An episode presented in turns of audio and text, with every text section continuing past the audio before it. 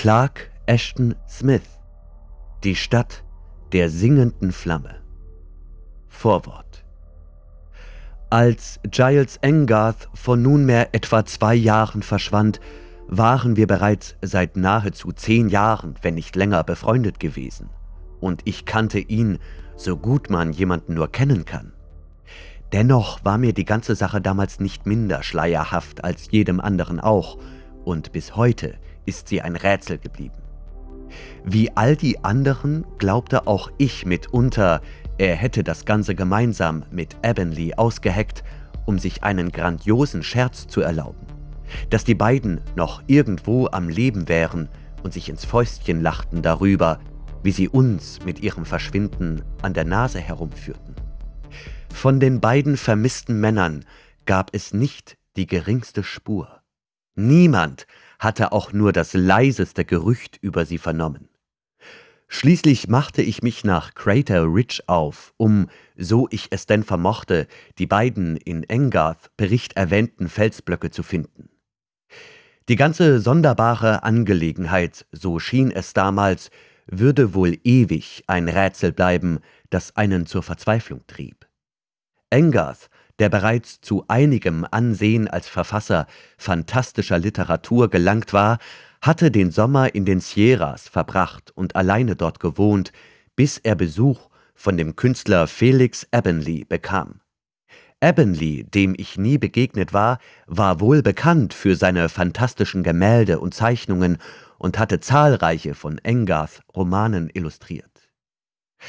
Als Camper, die in der Nähe zelteten, anfingen, sich wegen des Ausbleibens der beiden Männer Sorgen zu machen, suchte man in ihrem Blockhaus nach Hinweisen auf ihren möglichen Aufenthaltsort und entdeckte dabei auf dem Tisch ein an mich adressiertes Päckchen, das mir nach einem gebührenden Zeitraum zugestellt wurde, nachdem ich bereits zahllose Zeitungsartikel voller Spekulationen über den Verbleib der beiden Vermissten gelesen hatte. Das Päckchen enthielt ein kleines, in Leder gebundenes Notizbuch, und auf das erste Blatt hatte Engarth geschrieben Lieber Heston, Sie können dieses Tagebuch gern irgendwann einmal veröffentlichen, wenn Sie möchten. Man dürfte es für die wohl letzte und wildeste Ausgeburt meiner Fantasie halten, es sei denn, natürlich, Sie verkaufen es lieber als Ihr Buch. Ganz gleich, was Sie tun. Eines ist mir so recht wie das andere. Leben Sie wohl. Ihr ergebener Giles Engarth.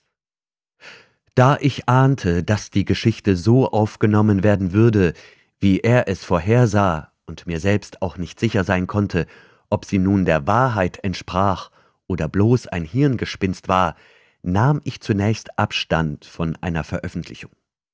Nun nachdem ich Gelegenheit hatte, mich mit eigenen Augen von ihrem Wahrheitsgehalt zu überzeugen, gebe ich sie schließlich in Druck, gemeinsam mit einem Bericht über die Abenteuer, die mir selbst in diesem Zusammenhang widerfuhren. Vielleicht kann die Veröffentlichung beider Berichte dazu beitragen, dass sie der Geschichte als Ganzes Glauben schenken und sie nicht als Fantasterei abtun, zumal Engarth wieder in seine alltägliche Umgebung zurückgekehrt ist. Wenn ich mir jedoch meine eigenen Zweifel in Erinnerung rufe, tja, dann doch mag der Leser selbst entscheiden. Als erstes also Giles Engarth Tagebuch. Das Tagebuch. 31. Juli 1938. Ich habe nie Tagebuch geführt, in der Hauptsache deswegen, weil mein Leben so ereignislos verläuft, dass es kaum der Mühe wert ist, etwas davon aufzuzeichnen. Doch was heute Morgen geschah, war so überaus seltsam, so fern jeder Alltagserfahrung, dass ich nicht umhin komme, es nach bestem Wissen und Gewissen niederzuschreiben. Und sollte sich das, was mir zustieß, wiederholen oder gar seinen Fortgang nehmen, werde ich ebenfalls Buch darüber führen. Dies kann ich umso gefahrenloser tun, als niemand, der diesen Bericht je zu Gesicht bekommt, ihm Glauben schenken dürfte. Ich war zu einem Spaziergang nach Crater Ridge aufgebrochen. Die Gegend liegt eine Meile, eher weniger, nördlich meiner Blockhütte in der Nähe des Gipfels. Obwohl die Gegend sich deutlich von der Landschaft ringsum unterscheidet, gehe ich sehr gern dort spazieren. Es ist dort außergewöhnlich karg und trostlos, die Vegetation erschöpft sich in Gebirgsblumen, wilden Johannisbeersträuchern, ein paar stämmigen, windgekrümmten Kiefern und elastischen Lärchen. Zwar sprechen die Geologen diesem Grad einen vulkanischen Ursprung ab, doch sehen der zuweilen offen zutage liegende, nackte Fels und die gewaltigen Trümmer halten, zumindest für mein unwissenschaftliches Auge, alle aus wie Lavagestein. Es wirkt wie die Schlacke eines gigantischen Glutofens, die sich zu einer Zeit, als auf der Erde noch keine Menschen lebten, an die Oberfläche ergoss, abkühlte und zu grenzenlos grotesken Formen erstarrte.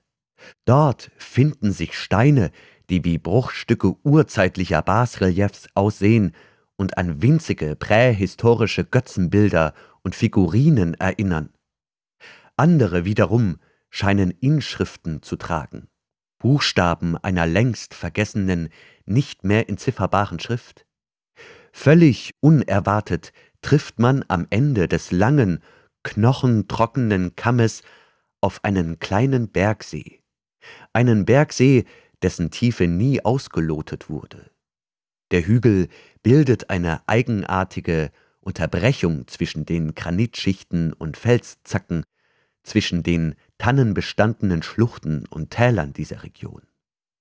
Es war ein klarer, windstiller Morgen, und ich hielt oft inne, um die großartige Aussicht auf die abwechslungsreiche Landschaft zu ringsherum zu genießen. Auf die titanischen Felszinnen des Castle Peak, die rauen, von einem mit Schierlingstannen gesäumten Pass durchschnittenen Massiv des Donner Peak, auf das ferne, leuchtende Blau der Berge Nevadas und das sanfte Grün der Weiden in dem Tal zu meinen Füßen. Es war eine entrückte, schweigende Welt. Der einzige Laut, den man hörte, war das trockene, knackende Zirpen der Zikaden in den Johannisbeersträuchern. Ein gutes Stück weit wanderte ich kreuz und quer, und als ich schließlich an eines der Geröllfelder kam, von denen der Kamm hie und da übersät ist, fing ich an, sorgfältig den Boden abzusuchen. Ich hoffte, einen Stein zu finden, der eigentümlich und grotesk genug geformt war, um ihn als Kuriosität mitzunehmen. Bei meinen bisherigen Wanderungen hatte ich bereits mehrere solcher Steine gefunden. Unversehens gelangte ich inmitten der Gesteinstrümmer an eine freie Fläche, auf der nichts wuchs. Sie war kreisrund, so als hätte jemand sie künstlich angelegt. In ihrer Mitte standen zwei einzelne, etwa eineinhalb Meter voneinander entfernte Felsblöcke, die sich auffallend ähnelten. Ich blieb stehen, um sie näher in Augenschein zu nehmen. Sie waren von einem matten, grünlichen Grau und schienen aus einem völlig anderen Material zu bestehen als das übrige Gestein ringsum. Eigentlich deutete nichts darauf hin, Dennoch kam mir sofort der Gedanke, es könne sich nur um den Sockel längst verschwundener Säulen handeln, von Wind und Wetter im Lauf unzähliger Jahre abgetragen, bis nur noch diese im Erdreich versunkenen Stümpfe übrig geblieben waren. Es kam mir jedenfalls sonderbar vor, wie vollkommen rund und gleichförmig die beiden Blöcke waren, und obwohl ich durchaus etwas von Geologie verstehe, vermochte ich die glatte, specksteinartige Substanz nicht einzuordnen. Meine Fantasie war in Aufruhr und ich erging mich in den kühnsten Vorstellungen, die jedoch bei weitem nicht an das heranreichen, was passierte, als ich einen Schritt nach vorn machte und auf die freie Fläche unmittelbar zwischen den beiden Blöcken trat. Ich werde mich nach Kräften bemühen zu beschreiben, was geschah, auch wenn es der menschlichen Sprache naturgemäß an Worten für eine angemessene Schilderung von Ereignissen und Gefühlen mangelt, die den Rahmen des Normalen sprengen. Es gibt kaum etwas Beunruhigenderes, als sich dabei zu verschätzen, wenn man einen Fuß vor den anderen setzt.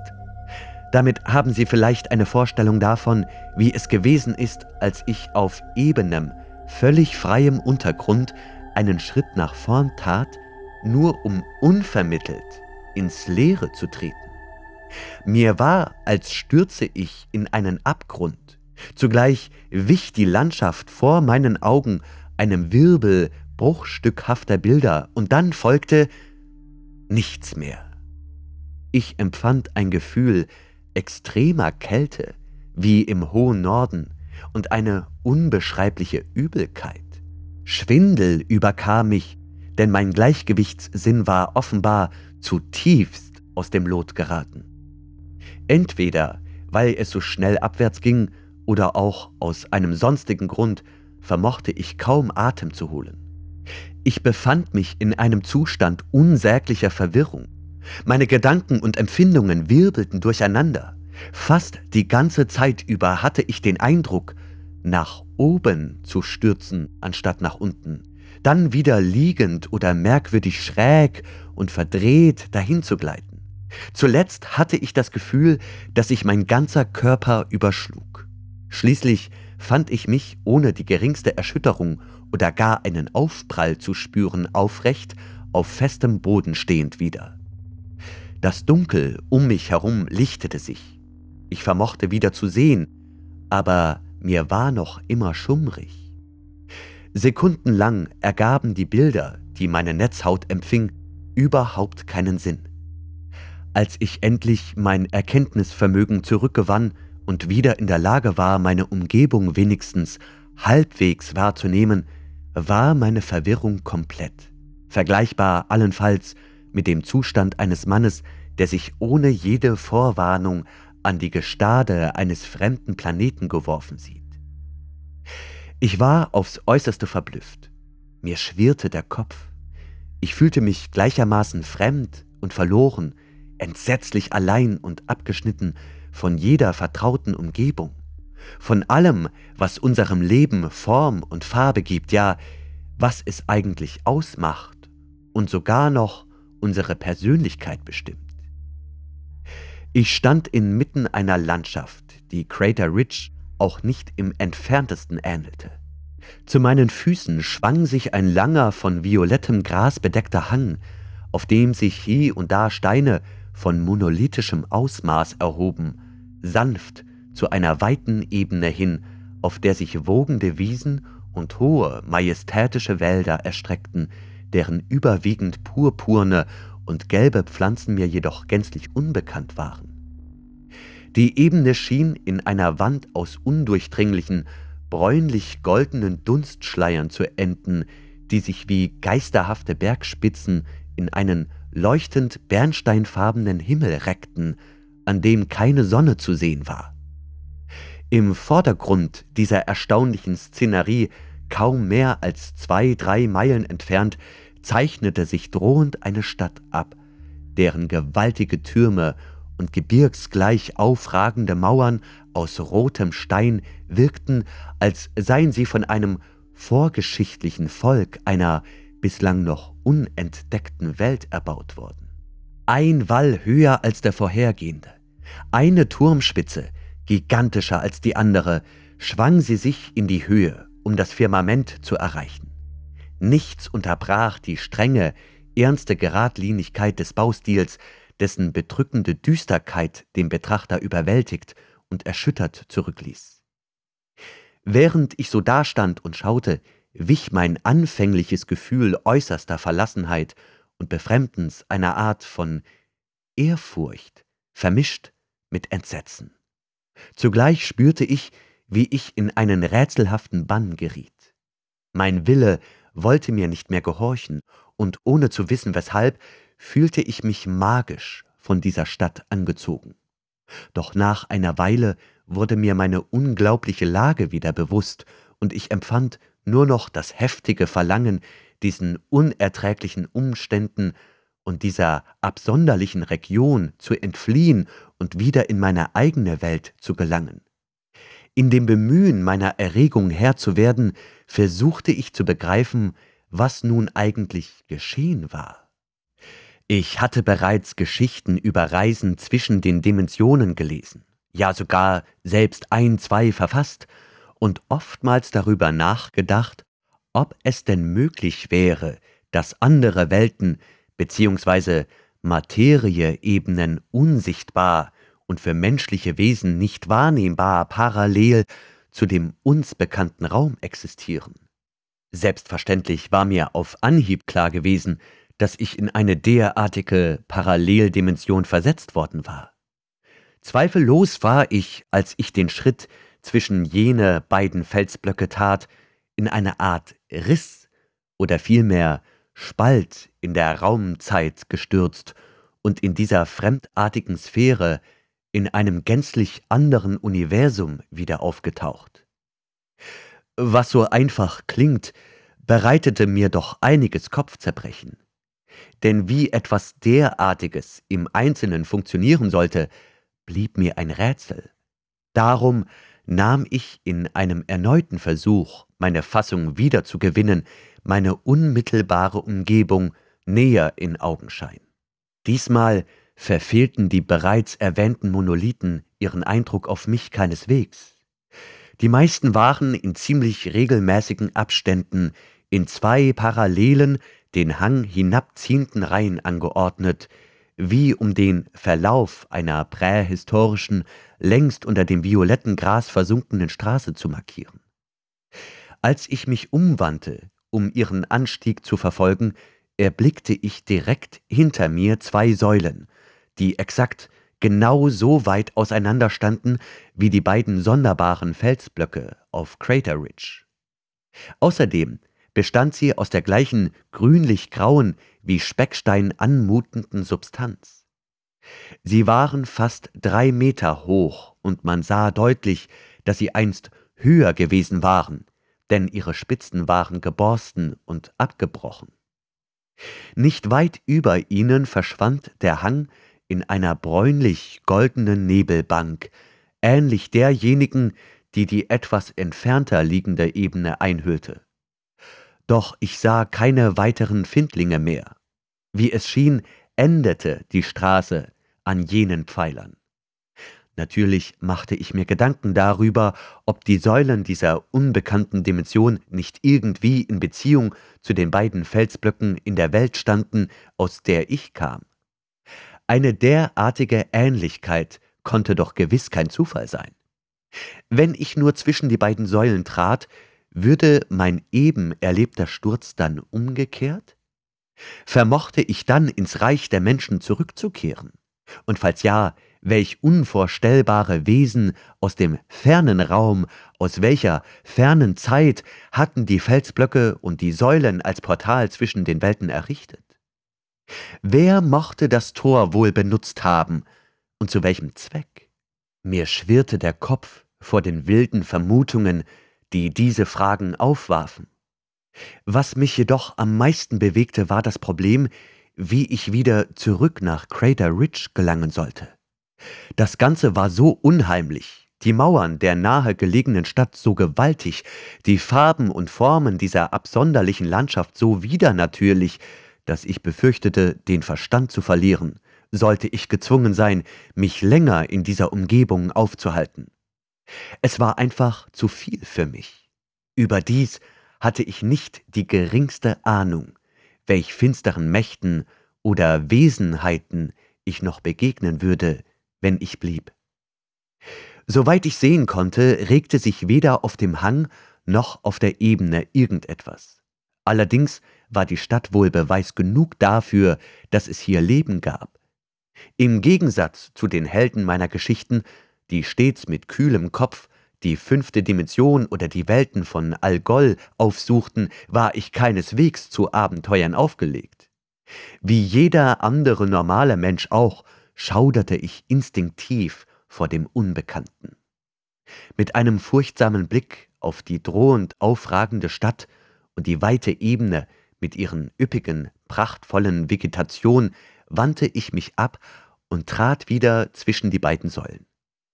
Im selben Augenblick wurde ich erneut in einen finsteren, frostigen Abgrund gestürzt. Ohne zu wissen, wohin, ging es genau wie bei meiner Ankunft in dieser neuen Dimension abwärts und auch in andere Richtungen. Am Ende stand ich, völlig benommen und erschüttert, an derselben Stelle, von der aus ich den Schritt zwischen die beiden grünlich-grauen Findlinge getan hatte. Um mich herum drehte sich alles. Der Boden unter meinen Füßen schwankte wie bei einem Erdbeben, und ich musste mich ein, zwei Minuten hinsetzen, ehe ich das Gleichgewicht wiedererlangte. Aber ich befand mich in Crater Ridge. Wie im Traum kehrte ich zur Blockhütte zurück. Mein Erlebnis schien, scheint mir noch immer so unwirklich, dass ich es kaum glauben mag. Und doch überschattet es seither alles andere und geht mir nicht mehr aus dem Sinn. Mehr als alles, was mir bisher in meinem Leben begegnete, hat es mich aus der Bahn geworfen. Die Welt um mich herum erscheint mir nun nicht minder unwahrscheinlich und albtraumhaft als jene andere, in die ich durch Zufall geriet.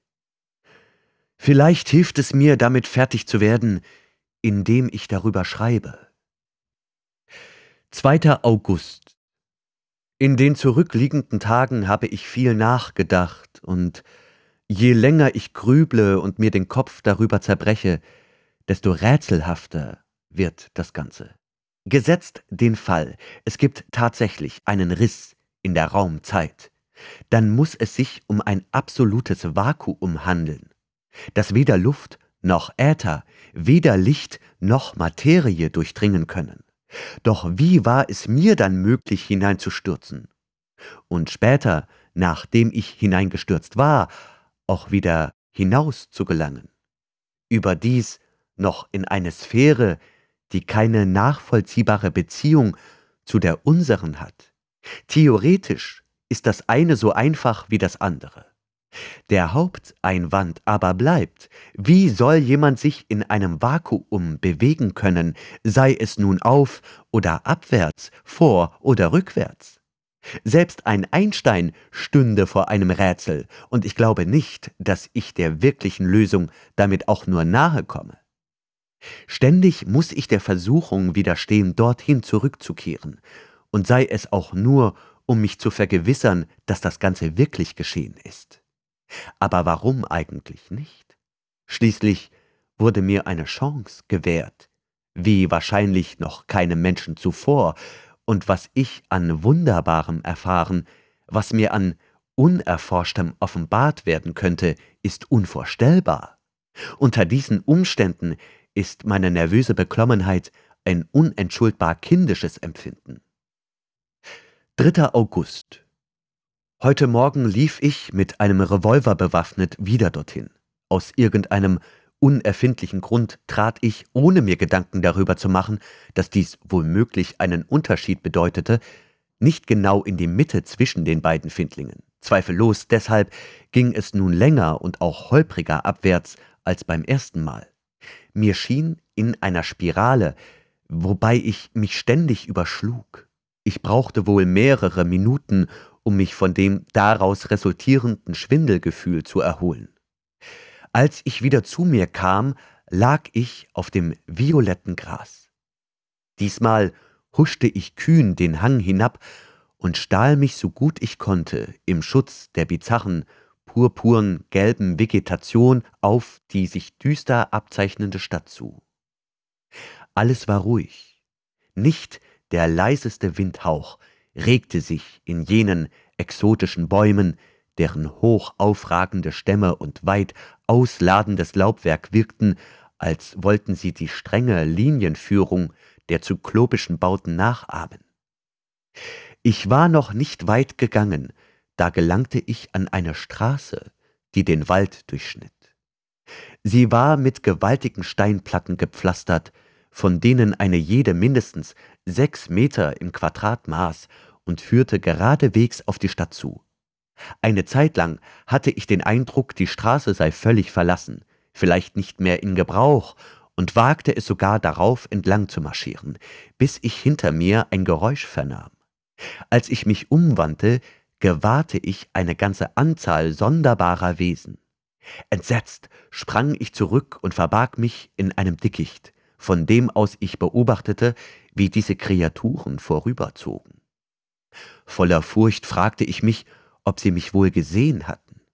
Doch anscheinend war meine Angst unbegründet, denn sie würdigten mein Versteck keines einzigen Blickes. Jetzt im Nachhinein fällt es mir schwer, diese Geschöpfe zu beschreiben oder sie mir auch nur vor Augen zu rufen, denn sie waren gänzlich anders geartet als alles, was man für gewöhnlich als Mensch oder Tier erachtet. Jedes von ihnen war gut und gern drei Meter groß, und sie schritten ungeheuer aus, so dass sie innerhalb weniger Augenblicke hinter einer Biegung außer Sicht gerieten. Sie hatten glänzend helle Körper, als trügen sie eine Rüstung, und über ihren Häuptern wippten gleich sonderbaren Federbüschen hohe, gebogene, in allen Farben schillernde Gliedmaßen, die ebenso gut Fühler oder ein sonstiges Sinnesorgan sein mochten. Vor Staunen und Aufregung am ganzen Leib bebend, setzte ich meinen Weg durch das vielfarbige Gestrüpp fort.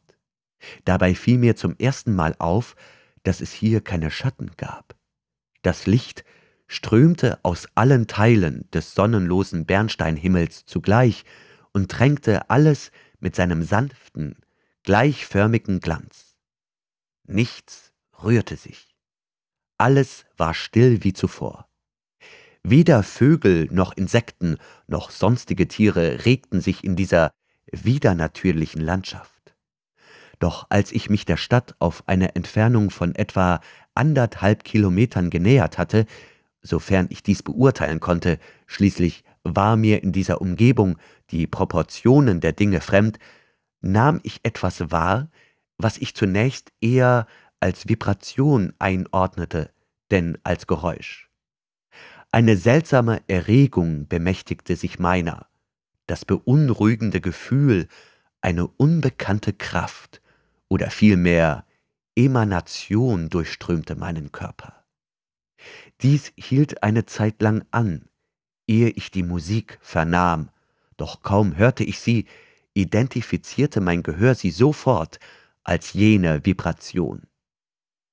Sie war leise und kam von weit her, schien direkt aus dem Herzen der Titanenstadt zu dringen.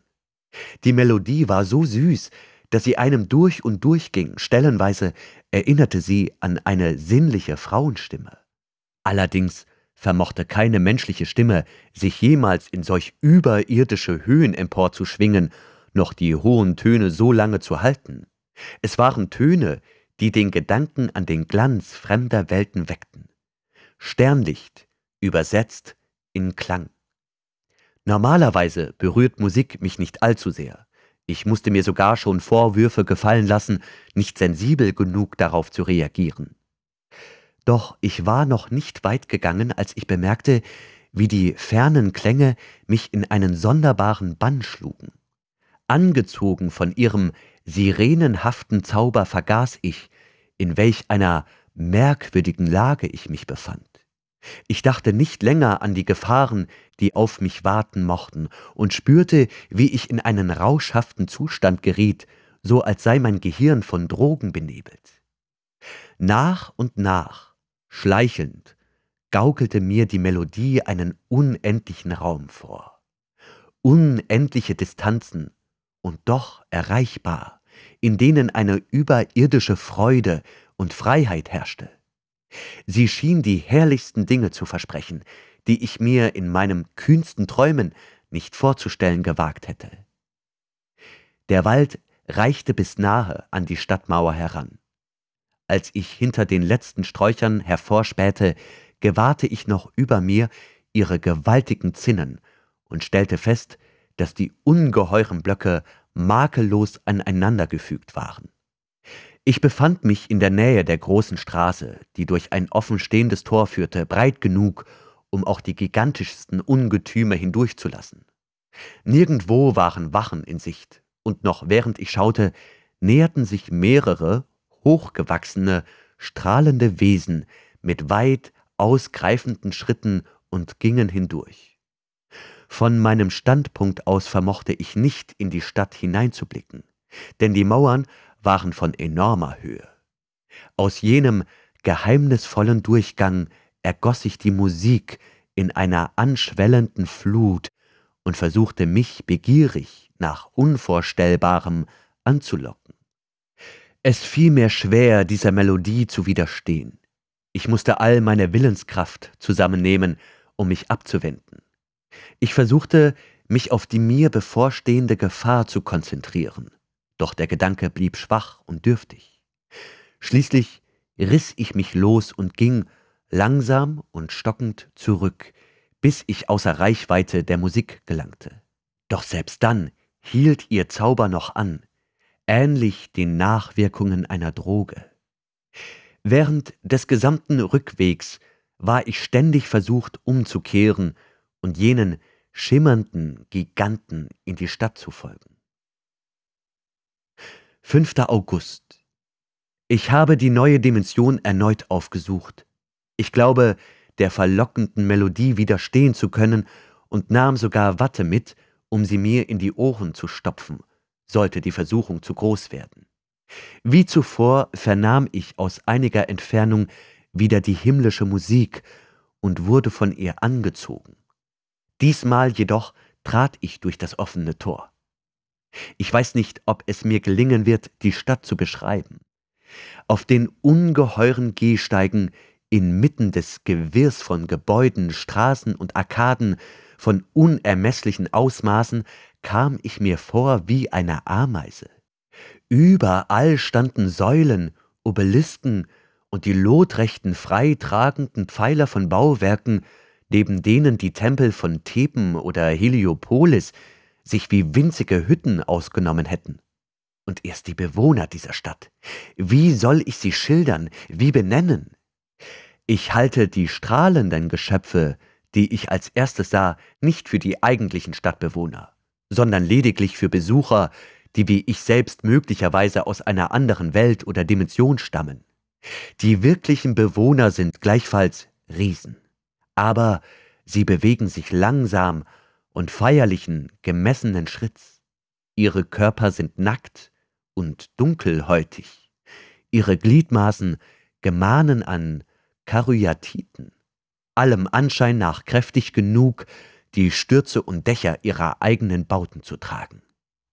Es widerstrebt mir, sie ausführlich bis in alle Einzelheiten zu beschreiben. Menschenworte würden nur die Vorstellung von etwas Ungeheurem, Monströsem vermitteln, und monströs sind diese Wesen mitnichten. Sie haben sich lediglich gemäß den Gesetzen einer anderen Evolution als der unseren, gemäß den Umweltbedingungen und Zwängen einer uns fremden Umgebung entwickelt. Aus einem unerfindlichen Grund empfand ich keine Angst, als ich sie erblickte. Vielleicht war ich den melodischen Klängen schon so weit verfallen, dass ich keine Furcht mehr verspürte. Im Innern der Stadt, direkt hinter dem Tor, standen einige von ihnen beisammen und schienen mich überhaupt nicht zu beachten, als ich an ihnen vorüberging.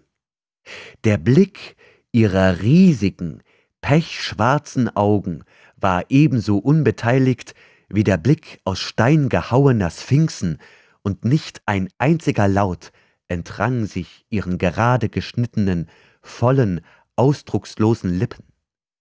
Vielleicht fehlt ihnen der Gehörsinn, denn an ihren merkwürdigen, nahezu rechteckigen Köpfen findet sich nichts, was nach Ohren aussieht. Ich folgte der Musik, die immer noch entfernt klang und kaum an Lautstärke zunahm. Schon bald überholten mich einige jener Geschöpfe, denen ich zuvor auf der Straße außerhalb der Mauern begegnet war. Rasch schritten sie an mir vorüber und verschwanden im Gewirr der Bauten. Ihnen folgten andere Wesen, nicht ganz so gigantisch und ohne glänzende Schuppen oder Panzerung, wie ihre Vorgänger sie trugen. Anschließend erschienen über mir zwei Kreaturen mit langen, durchsichtigen, von einem feinen Adernetz und Knochengerüst durchzogenen, blutfarbenen Schwingen. Sie flogen Seite an Seite und entschwanden im Gefolge von anderen. Ihre Gesichter wiesen Organe auf, deren Zweck mir nicht klar wurde, doch sie wirkten keineswegs tierhaft, und ich war mir sicher, dass es sich um Wesen einer höheren Entwicklungsstufe handelte. Ich sah hunderte jener gemessen einherschreitenden, ernsten Wesen, die ich bereits als die eigentlichen Bewohner der Stadt ausgemacht hatte, doch keinem von ihnen schien ich aufzufallen.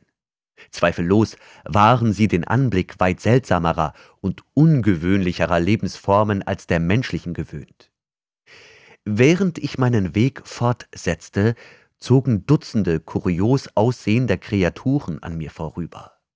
Alle gingen in dieselbe Richtung wie ich, so als würden auch sie von dem Sirenengesang angezogen. Der fernen, ätherischen, berauschenden Melodie folgend, begab ich mich tiefer und tiefer in den Dschungel jener monumentalen Bauten. Schon bald bemerkte ich über einen Zeitraum von zehn Minuten hinweg, vielleicht auch länger, ein allmähliches Auf- und Abschwellen der Melodie. Fast unmerklich klang sie mit einem Mal lieblicher und näher, und ich fragte mich, wie es wohl angehen mochte, dass sie das vielfältige Gewirr steinerner Gebäude durchdringen konnte und noch außerhalb der Stadtmauern zu hören war. In der nicht enden wollenden Düsternis, der sich Etage um Etage schier unendlich in den bernsteinfarbenen Himmel über mir türmenden, rechtwinkligen Konstruktionen, muss ich kilometerweit gelaufen sein. Schließlich kam ich zum geheimsten Zentrum des Ganzen. Mir voran ging eine ganze Reihe jener chimärenhaften Wesen, und etliche folgten mir, als ich auf einen großen Platz gelangte, in dessen Mitte sich ein tempelartiges Bauwerk erhob, das noch gewaltiger war als die übrigen. Aus seinem von unzähligen Säulen gesäumten Eingang ergoß sich überwältigend laut und schrill die Musik. Als ich die Vorhalle dieses Bauwerks betrat, verspürte ich eine Erregung, wie man sie wohl nur empfindet, wenn man sich dem Allerheiligsten eines priesterlichen Mysteriums nähert. Neben und vor mir schritten andere, allem Anschein nach aus zahllosen, unterschiedlichen Welten bzw. Dimensionen stammende Besucher, die titanischen Kolonnaden entlang, in deren Säulen unlesbare Runen und rätselhafte Basreliefs eingemeißelt waren. Die riesenhaften, dunkelhäutigen Bewohner der Stadt standen umher oder gingen, wie alle anderen auch, mit ihren eigenen Angelegenheiten beschäftigt ihre Wege. Keines dieser Wesen sprach auch nur ein Wort, weder zu mir noch untereinander, und obwohl einige mir flüchtige Blicke zuwarfen, hielten sie meine Anwesenheit offenbar für selbstverständlich. Mir fehlen schlichtweg die Worte, das Unbegreifliche zu schildern. Und die Melodie. Sie zu beschreiben, will mir ebenfalls nicht gelingen. Es war, als habe jemand ein wundersames Elixier in Schallwellen verwandelt, einen Zaubertrank, der übermenschliches Leben verleiht und einem die hochfliegenden, großartigen Träume der Unsterblichen schenkt. Während ich mich der verborgenen Quelle der Musik näherte, steigerte sie sich in meinem Hirn zu einer göttlichen Trunkenheit. Ich weiß nicht, was mich dazu veranlasste, mir nun die Ohren mit Watte zu verstopfen, ehe ich weiterging. Zwar konnte ich die Musik noch immer hören und spürte ihre sonderbare, alles durchdringende Vibration, allerdings nur noch gedämpft, und ihr Einfluss war nicht mehr so stark. Zweifellos verdanke ich dieser schlichten Vorsichtsmaßnahme mein Leben. Eine Zeit lang wurde es zwischen den endlosen Säulenreihen düster, wie in einer langgestreckten Höhle aus Vulkangestein. Dann nahm ich ein Stück weit vor mir einen schwachen Lichtschimmer auf dem Fußboden und an den Pfeilern wahr. Schon bald wuchs das Licht zu einem alles überstrahlenden Glanz an, so als hätte jemand im Innern des Tempels gigantische Lampen entzündet. Zugleich pulsierte das Vibrieren der verborgenen Musik stärker in meinen Nerven. Der Gang endete in einer Kammer ungewissen, aber immensen Ausmaßes, deren Decke und Wände sich in reglosen, nicht weichen wollenden Schatten verloren.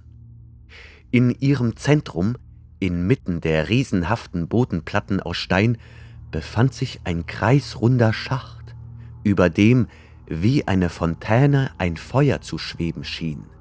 Eine unablässige, hochlodernde, allmählich anwachsende Stichflamme.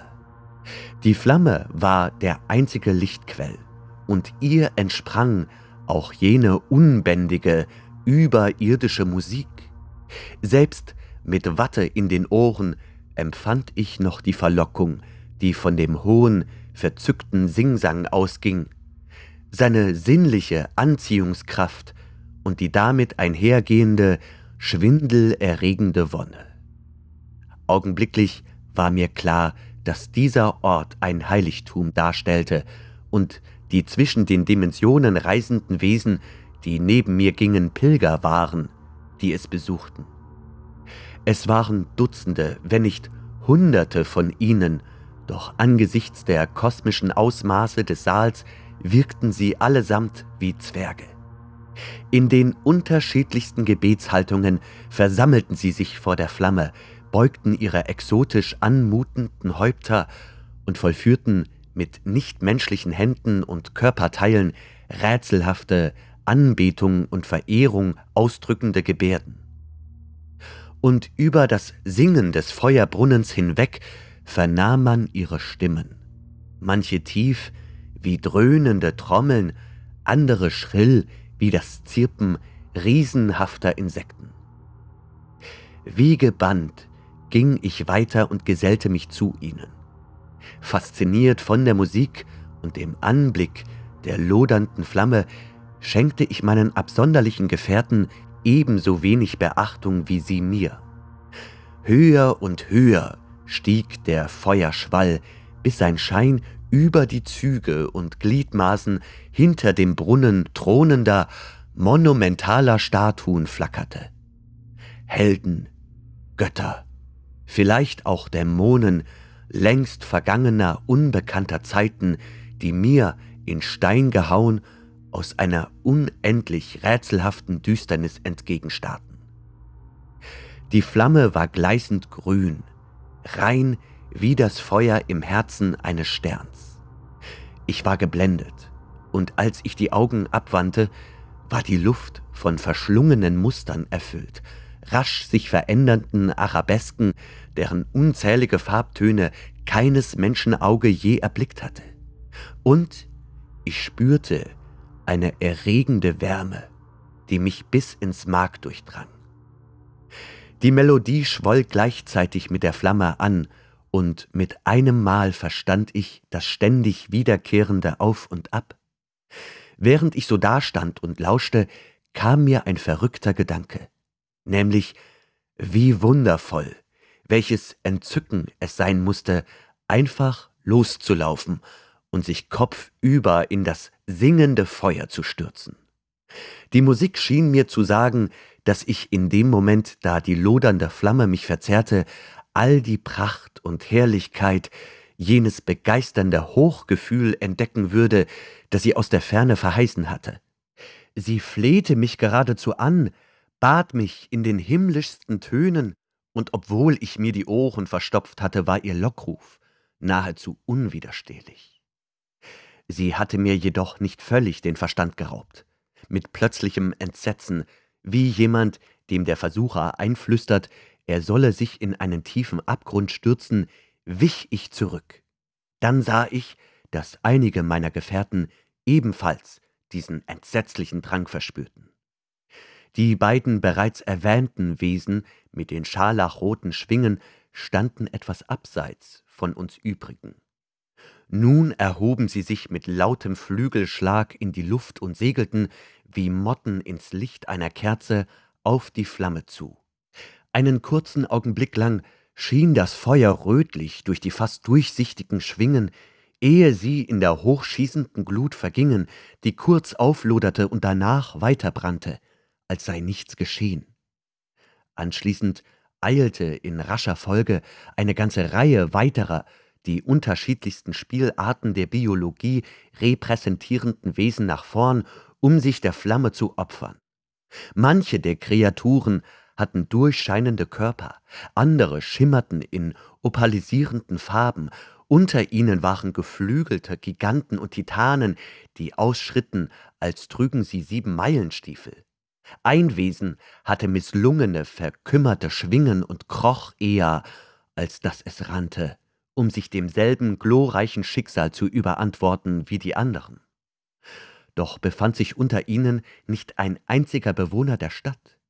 Diese standen lediglich dabei und schauten unbewegt, statuengleich zu. Die Fontäne hatte ihre äußerste Höhe erreicht und begann nun allmählich wieder in sich zusammenzusinken, langsam, aber stetig, bis sie nur noch halb so hoch war wie zuvor. Während dieser Zeitspanne brachte sich niemand mehr selbst als Opfer dar, und mehrere der Geschöpfe neben mir wandten sich abrupt ab und gingen davon, so als sei der tödliche Bann gebrochen. Eines der hochgewachsenen, gepanzerten Wesen sprach mich, bereits im Gehen begriffen, an.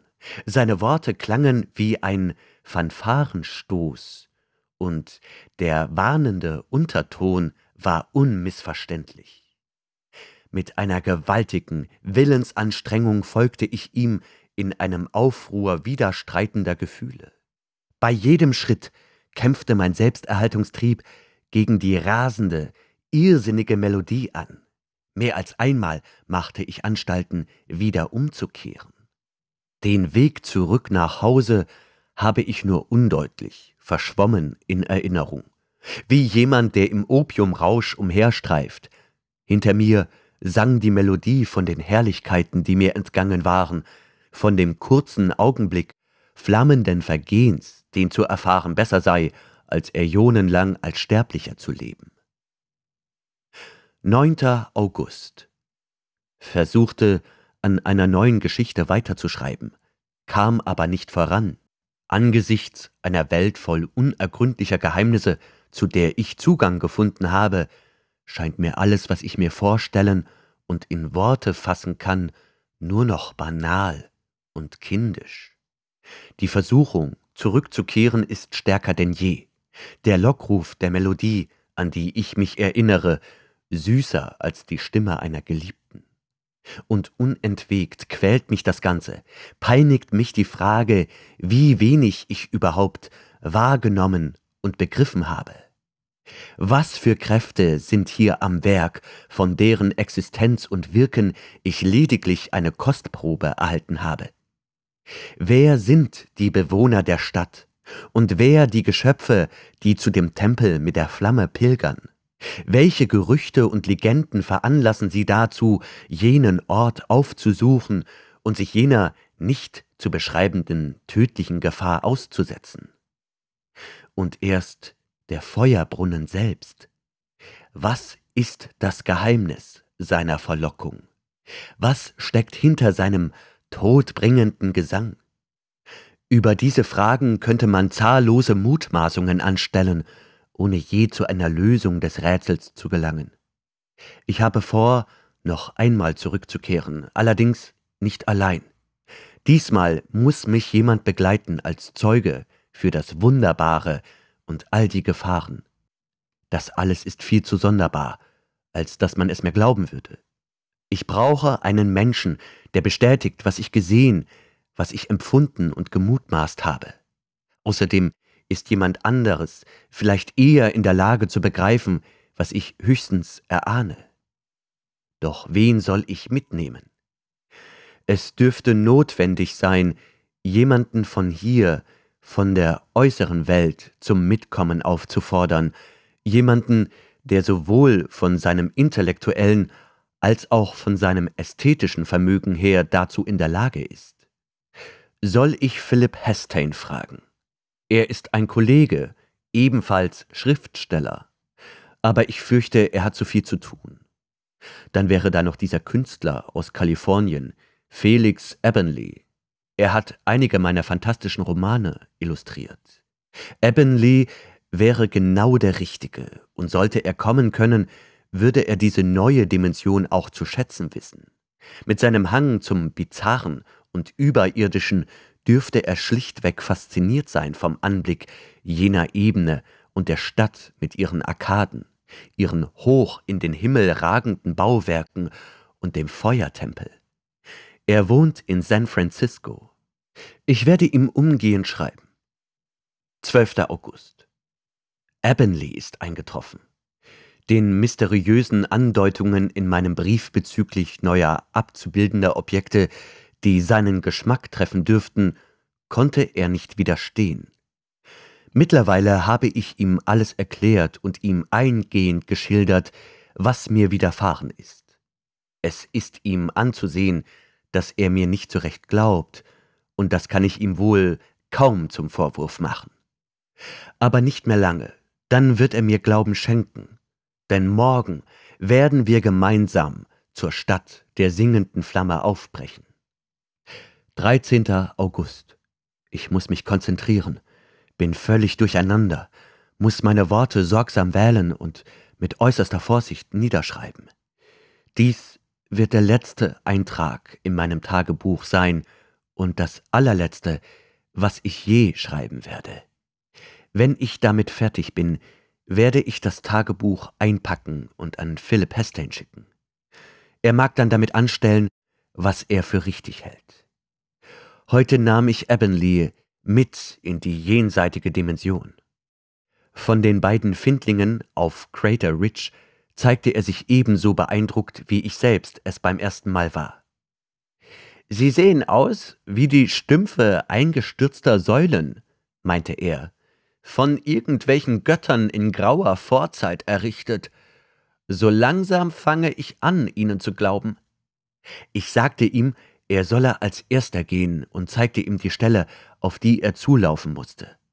Er tat es, ohne zu zögern, und ich machte die einzigartige Erfahrung, einen Menschen einfach so wegschmelzen zu sehen. Es war die Sache eines Augenblicks. Nichts blieb übrig. Im einen Moment war Avonlea noch da, und im nächsten sah ich nur noch den kahlen Boden und in der Ferne ein paar Lerchen, deren Anblick sein Körper bislang verdeckt hatte. Ich folgte ihm und fand ihn sprachlos, voller Ehrfurcht, auf dem violetten Gras stehend wieder. Dies, sagte er, ist etwas, was ich bislang nur vermuten konnte, aber selbst in meinen fantasievollsten Entwürfen noch nicht einmal anzudeuten vermochte. Wir sprachen wenig, während wir der Allee aus Findlingen zur Ebene hinfolgten. In der Ferne, weit hinter den hohen majestätischen Bäumen mit ihrem üppigen Blätterdach, hatten sich die goldbraunen Nebelschwarten gelichtet, um den Ausblick auf einen unermesslichen Horizont freizugeben. Jenseits dieses Horizonts erstreckten sich Ansammlungen funkelnder Himmelskörper, die sich als winzige, feurige Punkte am bernsteinfarbenen Firmament verloren. Es war, als habe jemand den Schleier vor einem unbekannten Universum zurückgezogen. Wir überquerten die Ebene und schließlich gelangten wir in Hörweite des Sirenengesangs. Ich ermahnte Ebonley, sich die Ohren mit Watte zu verstopfen, doch er lehnte das ab und meinte nur, eine neue Empfindung, die mir zuteil wird, möchte ich nicht irgendwie abschwächen. Als wir die Stadt betraten, war mein Gefährte außer sich. Als Künstler geriet er in Schwärmen, als er die gewaltigen Bauwerke und deren Bewohner erblickte. Außerdem wurde mir klar, dass er dem Zauber der Musik erlegen war. Es dauerte nicht lang, und sein Blick wurde starr und verträumt, so als habe er Opium genossen. Anfangs machte er ständig Bemerkungen über die Architektur und die diversen Wesen, die an uns vorübergingen, und lenkte meine Aufmerksamkeit auf Details, die ich zuvor nicht wahrgenommen hatte. Je näher wir jedoch dem Tempel der Flamme kamen, desto mehr schien sein Interesse an seinen Beobachtungen zu schwinden, desto verzückter wirkte er. Seine Kommentare wurden kürzer und dürftiger, bis er schließlich vollkommen in sich versunken schien und nicht einmal mehr meine Fragen hörte. Es war offensichtlich, dass er völlig dem Bann der Musik verfallen war. Wie bei meinem vorherigen Besuch war eine Vielzahl an Pilgern unterwegs zu dem Schrein, und nur wenige kehrten zurück. Bei den meisten davon handelte es sich um evolutionäre Spielarten, die ich auch zuvor schon gesehen hatte.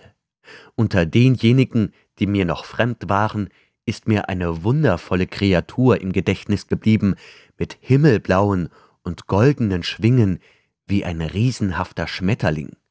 Die Augen juwelengleich schimmernd, dazu geschaffen, die Pracht einer paradiesischen Welt wiederzuspiegeln. Wie zuvor empfand auch ich den trügerischen Zauber, die Gewalt, die schleichend, heimtückisch meine Gedanken, ja selbst mein Unterbewusstsein durchdrang, so als wirke die Musik wie ein Alkaloid, das sich in meinem Gehirn breit machte. Da ich meine übliche Vorsichtsmaßnahme getroffen hatte, war ich ihrem Einfluss bei weitem nicht so sehr ausgesetzt wie Avonlea. Dennoch war diese Macht stark genug, um mich eine ganze Anzahl von Dingen vergessen zu lassen. Darunter die anfängliche Sorge, die ich empfunden hatte, als mein Gefährte es ablehnte, die gleiche Vorkehrung zu ergreifen wie ich. Ich dachte einfach nicht länger daran, dass es sowohl für ihn als auch für mich gefährlich werden könnte. Dies schien jetzt etwas sehr Fernes und Unwesentliches. Die Straßen waren ein albtraumhaftes, verwirrendes Labyrinth. Doch zielstrebig folgten wir der Musik und waren stets von anderen Pilgern umgeben. Wie von einer starken Strömung mitgerissen, wurden wir von unserem Bestimmungsort angezogen. Während wir durch die Halle mit den riesenhaften Statuen schritten und uns dem Feuerbrunnen näherten, schoss mir für einen kurzen Augenblick durch den Kopf, dass wir uns in Gefahr befanden und einmal mehr versuchte ich, Ebbenly zu warnen. Doch all meine Einwände waren vergebens. Er war taub, wie ein Roboter und für nichts empfänglich außer der unerbittlichen Melodie. Sein Gesichtsausdruck war der eines Schlafwandlers, und so bewegte er sich auch. Noch nicht einmal, als ich ihn packte und mit aller Kraft schüttelte, nahm er von mir Notiz. Die Schar der Betenden war größer als beim letzten Besuch. Die gleißende, weiß glühende Flamme war im Begriff, immer höher zu steigen, als wir eintraten, und sang mit der wahren Leidenschaft und Ekstase eines einsam durch den Weltraum treibenden Sterns. Aufs neue erzählte sie in unbeschreiblichen Klängen vom Verzücken der Motte, die in ihrem Lodern verging, davon, welch eine Freude, welch ein Triumph es sein würde, sich innerhalb eines einzigen Augenblicks mit ihr zu vereinen. Die Flamme stieg zu ihrem Scheitelpunkt empor, und selbst für mich war ihre hypnotische Anziehungskraft nahezu unwiderstehlich. Viele der um uns Stehenden erlagen ihr. Und als erstes brachte sich das riesenhafte Schmetterlingswesen als Opfer dar. Vier weitere, gänzlich andere Geschöpfe folgten ihm erschreckend rasch hintereinander. Auch ich war der Musik wenigstens zum Teil verfallen und musste meine gesamte Willenskraft aufbringen, ihrem tödlichen Lockruf zu widerstehen. Deshalb hätte ich Ebbenleys Anwesenheit fast vergessen. Als er losrannte, war es zu spät, auch nur daran zu denken, ihn aufzuhalten. In langen, feierlich getragenen und doch zugleich wie rasend wirkenden Sätzen, so als wollte er einen rituellen Tanz beginnen, sprang er nach vorn und stürzte sich kopfüber ins Feuer. Die Flamme umfing ihn und loderte einen Moment lang in einem gleißenden Grün auf. Das war alles. Allmählich überkam mich das Grauen. Es kroch aus meinen betäubten Hirnzentren breitete sich in meinem Bewusstsein aus und half, den tödlichen Bann zu brechen. Noch während zahllose andere Ebbenleys Beispiel folgten, wandte ich mich um und floh aus dem Tempel, aus der Stadt, Doch unterwegs, ich weiß nicht warum, wich das Entsetzen von mir und mehr und mehr beneidete ich meinen Gefährten um sein Schicksal. Ich fragte mich, was er wohl in dem Augenblick, in dem er im Feuer verging, empfunden haben mochte. Nun, wo ich dies niederschreibe, wundere ich mich, weshalb ich wieder in die Welt der Menschen zurückgekehrt bin. Es gibt keine Worte, um auszudrücken, was ich gesehen und erlebt und wie sehr ich mich verändert habe angesichts des Widerstreits unvorstellbarer Kräfte in einer Welt, von der kein weiterer Sterblicher etwas ahnt. Die Literatur ist nichts als ein Schatten, das Leben mit seinen langwierigen, eintönigen, sich ständig wiederholenden Tagen unwirklich und bedeutungslos verglichen mit dem herrlichen Tod, der mir um ein Haar vergönnt gewesen wäre, jenem wundervollen Schicksal, das immer noch auf mich wartet. Ich habe nicht länger den Willen, mich der immer eindringlicheren Melodie zu erwehren, die ich in meiner Erinnerung höre. Und es scheint auch überhaupt keinen Grund zu geben, weshalb ich mich dagegen wehren sollte. Morgen werde ich wieder in die Stadt zurückkehren. Die Stadt der singenden Flamme von Clark Ashton Smith. Gelesen von Benjamin Werner.